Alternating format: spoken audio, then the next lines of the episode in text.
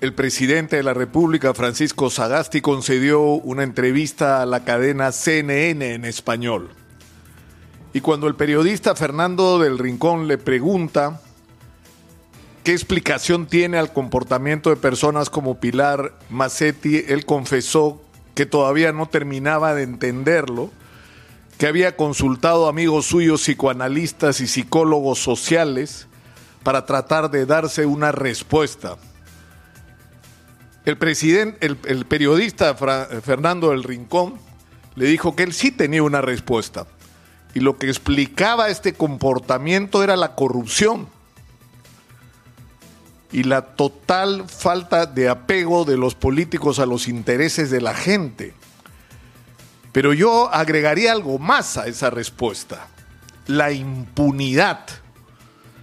Es decir, Hemos estado gobernados, lamentablemente, la mayor parte de nuestros 200 años de historia republicana, de políticos que no solamente han sido insensibles con respecto a las grandes necesidades de las mayorías, sino que han sido corruptos y han sido mentirosos. No es una excepción, presidente Sagasti, es una regla. Esa es la regla con la que se puede definir lo que son los políticos peruanos o la inmensa mayoría de ellos. Gente que concibe el aparato del Estado como una fuente de enriquecimiento ilícito y han desarrollado formas altamente sofisticadas para lograrlo, se han perfeccionado a lo largo de los años. Ya ni siquiera necesitan llegar al gobierno para forrarse. De candidatos se forran ofreciendo el oro y el moro a todos aquellos que negocian o tienen intereses con el Estado, al cual podrían acceder. La posibilidad de llegar al poder se convierte en un negocio sucio para ellos. Y esa ha sido la regla, presidente, no la excepción. Revise usted la historia de los últimos años. Alberto Fujimori diciendo no al shock llegando al poder gracias al voto de la izquierda y del APRA y gobernando con el programa de su enemigo, de su opositor, haciendo no algo diferente, lo contrario a lo que ofreció. Y la mentira pasó, como si no tuviera importancia. Y esa ha sido la constante luego negaba la evidencia. Vladimiro Montesinos cogobernaba con él y poco menos decía que no existía. Y Alejandro Toledo, borracho, borracho, borracho. Ese hombre estaba ebrio todos los días. Y la gente de su entorno lo sabía. Y no quería reconocer a su hijo, a su hija, Saraí, y el entorno lo sabía ya había falsificado firmas para conseguir la inscripción de su partido y la gente de su entorno más cercano lo sabía. Y recibía dinero en Miami sentado con los cubanos, con la comunidad judía, con los grandes empresarios en Santo Domingo, por todos lados recibía dinero, sobre cuyo origen y destino nunca dio explicación y su entorno lo sabía. Y fue presidente del Perú con conocimiento de qué clase de personas se estaba poniendo en la presidencia de la República. Y Alan García, que se suicida para no asumir la responsabilidad de sus actos, de sus actos, de lo que él hizo. Y luego de él, Ollanta Humala, Ollanta Humala que ofrece la gran transformación, que para convertirse en presidente la desecha y agarra la hoja de ruta con la que va a gobernar. Y una vez que llega al gobierno, con el apoyo además de los mismos que habían apoyado antes a Alejandro Toledo, al borracho, mentiroso y todo lo demás que sabemos, en el momento que llega al poder, ni gran transformación, ni hoja de ruta. Gobierna para los grandes intereses. Es un gobierno de derecha más en la historia del Perú.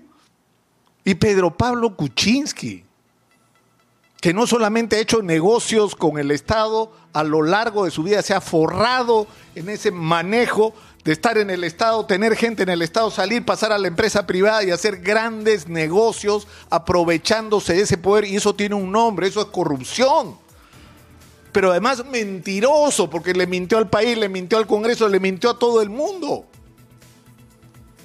Y Martín Vizcarra, del que dicho sea paso, no entiendo por qué no hablaron en la entrevista del día de ayer. ¿Cómo puedes hablar del Perú hoy, hoy, y no hablar del escándalo que no la ministra de Salud, el presidente de la República se vacunó y vacunó a su mujer y vacunó a su hermano y mintió sobre esto.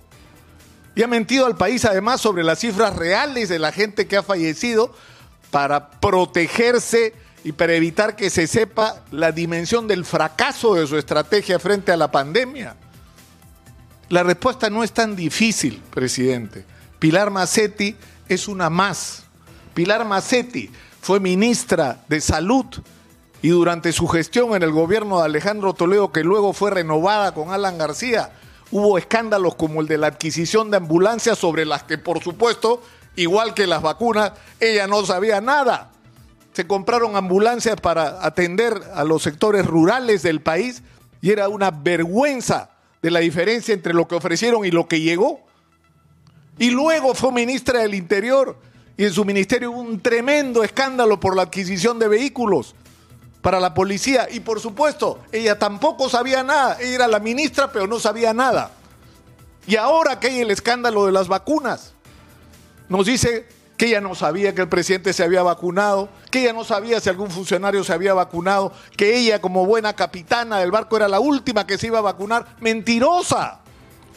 Y tenemos derecho a preguntarnos y a sospechar sobre todos los actos y, gestiones en las que ha estado comprometida.